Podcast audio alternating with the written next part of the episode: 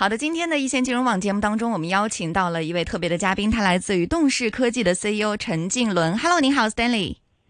哎，Hello，你好，Lily，大家好。嗯，Hello，那 Stanley 其实也是第一次来到我们易线金融网的节目啊。那今天我们这个节目呢，也是香港电台的普通话台和舞台进行了一个联播，所以今天我们的听众有非常的多。那今天要请 Stanley 过来，具体要讨论一些什么呢？其实我觉得这个话题在我们疫情期间也是非常的重要，因为疫情期间其实大家出行已经受到了非常大的一个限制了。那所以我们获取资讯的方式就显得尤为重要。我相信现在有很多人可能会通通过网络。可能通过电波、通过电视来获取一些资本市场的信息。那怎样能够更加优质的来获取这些信息呢？我相信今天的 Stanley 一定能够跟我们做一个非常好的解释了哈。那首先呢，Stanley 其实可以帮我们来介绍一呃介绍一下动视科技是做什么的。这个可能大家还比较的呃模糊，这个概念不太清晰。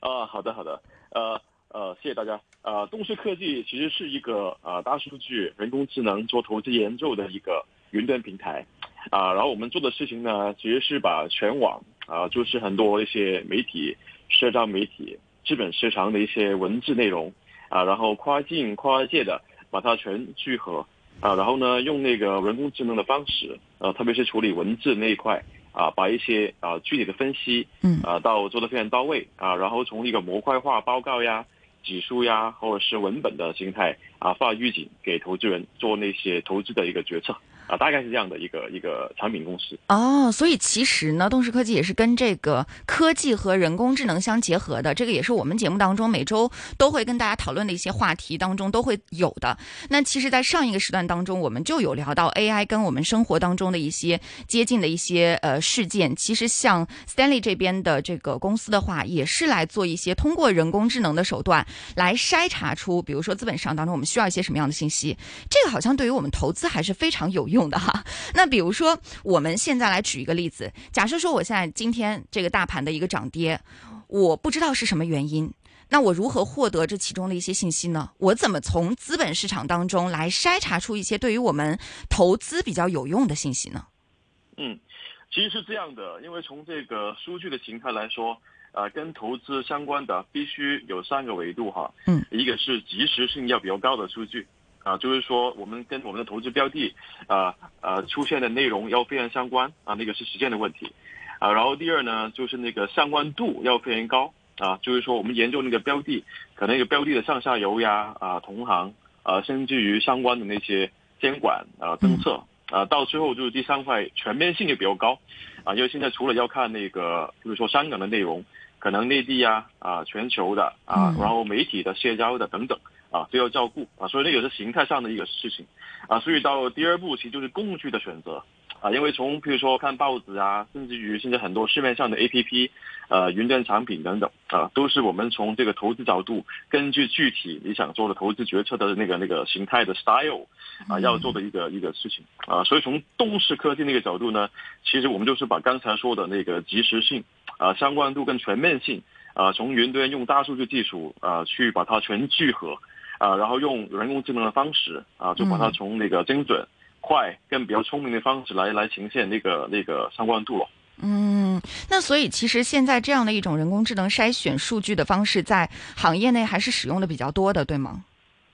呃，还是比较多啊啊，然后呢，但是从这个全面性或者是前进性吧，啊，其实还有很多空间是可以啊改善的啊，特别是刚才我们说到，就是我们专注那块另类数据。啊，另类数据简单的说就是跟数据就是财务数据啊啊不一样的啊那些文字数据啊里面找到跟资产价格啊有关系的啊一些一些 pattern 啊或者一些叙事啊那块还是刚起步啊因为从技术层面怎么掌握啊全网的啊文字内容特别是中文啊繁简体英语。啊，然后呢，从找到之后呢，怎么做分析？啊，那块还是从技术上还是启动的，可能过去两三年才刚才刚刚比较成熟。啊，然后我们就是把那块啊，怎么专注的放到投资决策拉关系。用资本跟这个资产价格的一个一个工作来着。嗯，那其实像我们的投资人肯定也都知道，比如说像基金当中会有一些量化基金，它是用一些数据模型来呃最终呈现它的一个投资的决策。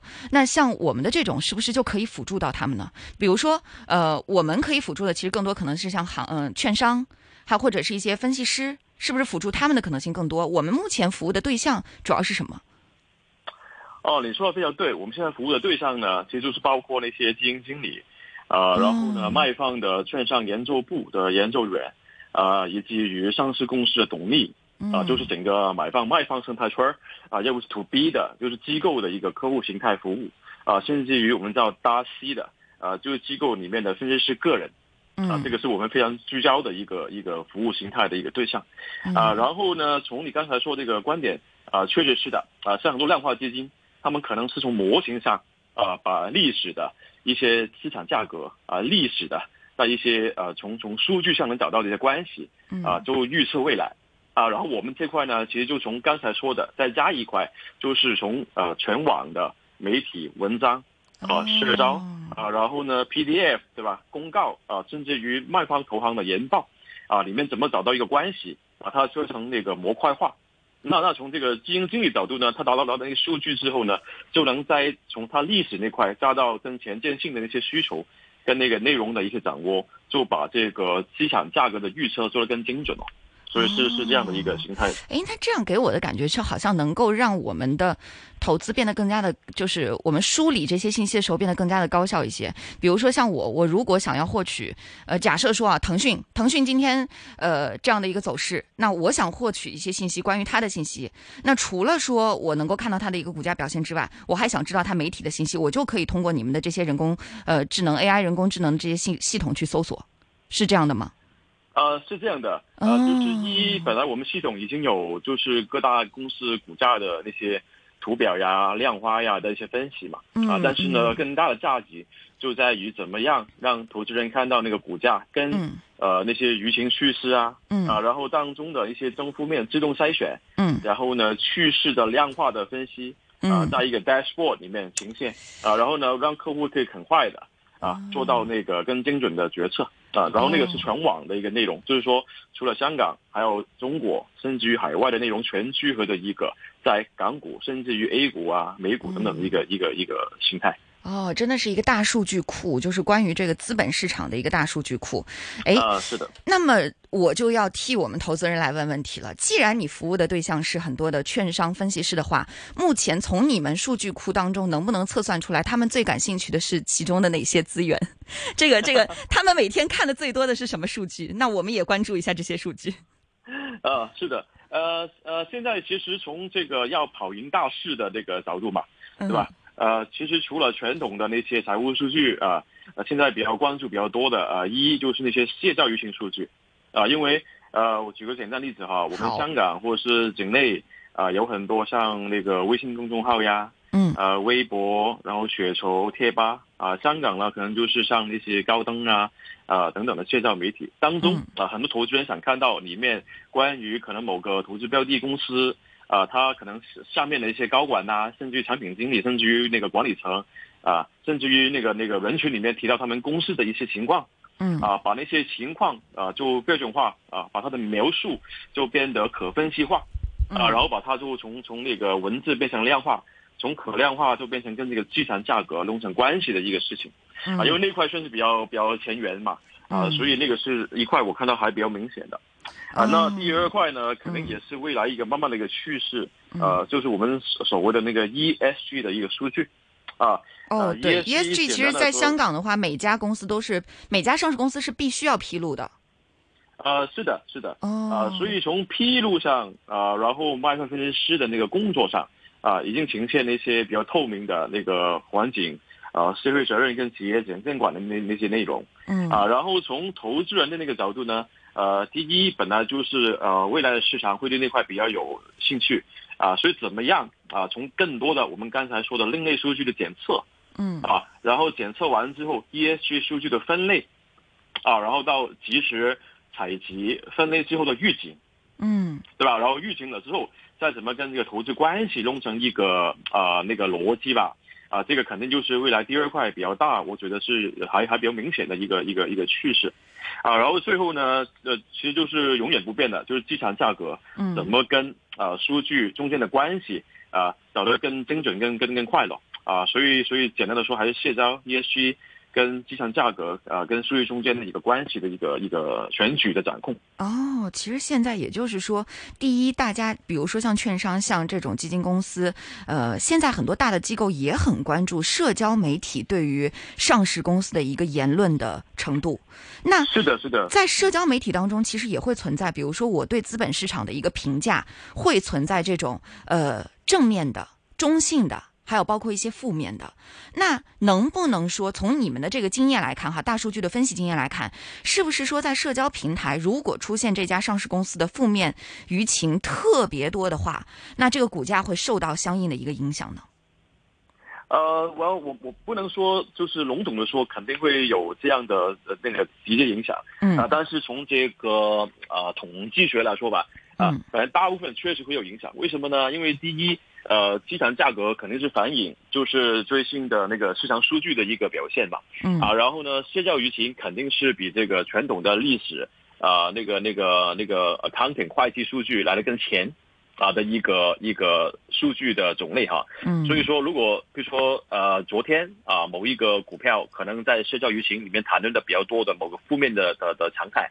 然后呢从分析上如果这个常态描述的那些内容。呃，在之前的市市场还没有描述过嘛，对吧？嗯嗯。那这样的话呢，很有可能，如果那个那个那个内容是跟这个要不是基本面，要不是短期的那些分析有关的话呢，那对短期的压力啊，啊，甚至于分析师后面啊那个事情发发烧了之后，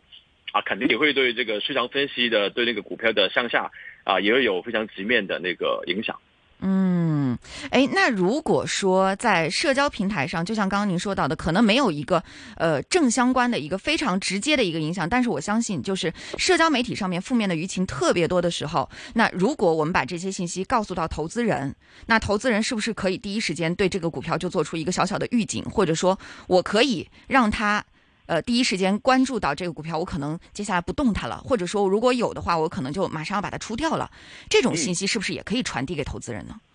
啊，这个是可以及时传播的啊，因为从我们现在这个技术 AI 大数据的呃技术掌控来说，呃，一从那个数据没有到有啊，然后有了之后怎么去做聚合分析啊，然后到这个情感正负面的那个逻辑判断，嗯啊，甚至到及时的推送精准到啊投资人的电邮或者是那些公众号啊。呃，微信啊，啊啊等等的渠道都是一条龙的一个一个技术呃输出。啊，所以说以前可能你要看 N 个打开 N 个 browser 嘛，啊，就浏浏览器，现在呢可能你不用花一分钟啊，你已经定好的一个股票的某些社交舆情的一些话题啊，就可以及时啊传播到你手机上，就让你可以做那个呃决策的分析了。哦，那那是不是假设，呃，比如说我们现在在券商买入，就是我们开户之后要买股票嘛？那我在香港，假设说我买了，呃，我们还是拿腾讯来举例子，假设说我买了腾讯，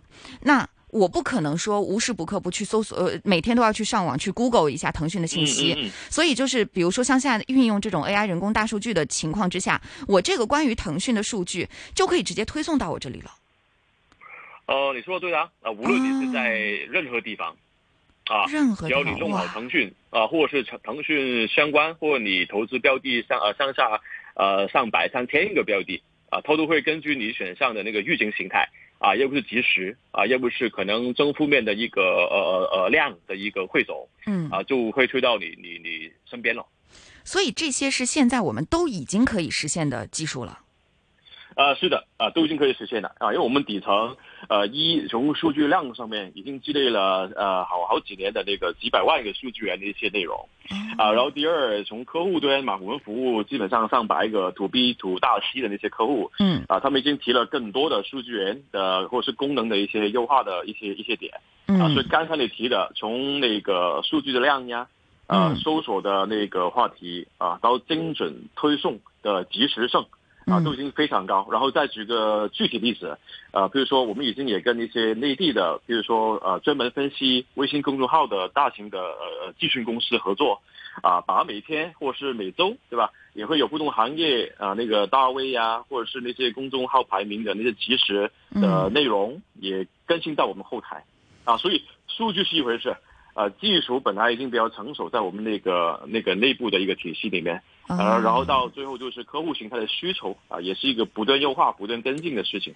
对，刚刚您也说了，就是现在我们面对的可能更多的是 to B 端的一些呃客户的需求，而从 to B 端的客户需求当中，我们呢也能够研究出来 to C 端的客户会有一些什么样的需求。所以现在就是要 to 我们 C 端的这些客户，to 我们的这些投资者来详细的说一说，你觉得目前上市公司的哪些数据对于我们的投资是最有价值的？比如说我们现在没有那么多时间去看数据的时候，呃，去分析上市公司，或者说我在社交媒体上有太多太多的文章需要我去研究的时候，我怎么能够精准的捕捉到我想要的信息？什么样的一些信息对于我们真正的投资是有价值的呢？嗯，哦，我会从这个维度去分享哈，这个就确实要看 to C 的朋友啊，他是什么类型的投资人。我们分两种吧。我们其实香港包括我们一线的听众更多的是买港美股的。那我们先从港股的角度，然后再从美股的角度给我们一些分析好吗，Stanley？嗯，可以的。那港股的说，比如说如果你是一个基本面投资人啊，那你要掌控的其实呃就是一比较传统的内容，像一些呃公司的那些业绩公告呀。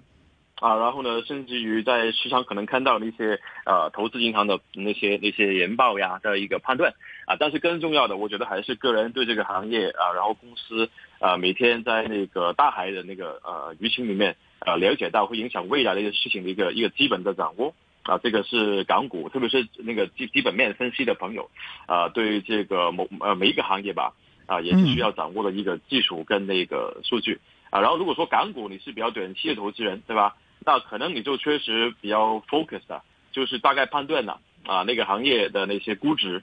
啊然后最近的趋势话题，然后大概的方向之后呢，啊更需要看的就是刚才提到那些社交媒体数据，因为很多时候呢，啊就会看到跟前沿的一些啊一些趋势的一些啊啊指标，啊那个是比较短期啊，当然也要加上一些，比如说因为港股可以沽空嘛，啊那些沽空数据啊啊等等的啊，就是港股比较有特色的一个一个一块。啊，然后刚才你知道，比如说美股呢，那就会有点不一样啊，因为比如说从美股角度啊，第一，那个呃，我们如果从那边投资美股啊比较多，还是那个中概股嘛，嗯，啊，然后中概股其实说简单的话，其实还是唯有着传统分析啊，但是特别是这几年吧，啊，很多比如说宏观的呃政政政政策的改变嘛，啊，也会影响那些资本跟那个那个投资标的从供需层面的影响啊，然后特别是最近很多。呃，股票也会回来那个亚洲那边上市啊什么的，啊，然后那个就是从资本的供需啊，会影响到总体计算价格的一个跟港股有点不一样的一个形态。啊。然后当然美股最后一块就是时差了，嗯，啊，对吧？就是我还记得，比如十多年前可能在亚洲看到一个新闻，嗯，啊，美国那边还没反应，所以机场价格还可以有个大概好几天的那个 信息差，嗯，啊，但是比如说这几年过了，啊，现在那个平台信息那么。啊，多的情况下，啊，怎么判断那些数据啊是影响或是不影响那个那个 overnight 就是网上的那个美股价格？嗯，啊，这个就是另外一块的一个技术掌握了。是，今天以前我记得我们节目当中有听众就说到过，晚上睡一觉，然后就发现自己的股票已经跌到 跌到没朋友了。所以如果说有这样一个预警的话，也许半夜你的手机就可以有闹钟的这个提示功能了，提醒你起来可以把股票赶紧卖掉了。啊，太好了，对对对，好的，谢谢。嗯嗯嗯，谢谢 Stanley。今天因为时间关系哈，我们的讨论暂告一段落。下一次我还希望 Stanley 能够到我们节目当中来帮我们详细的分析一下人工大数据的这个。智能在我们金融市场当中到底还有多大的一个运用的空间？再次感。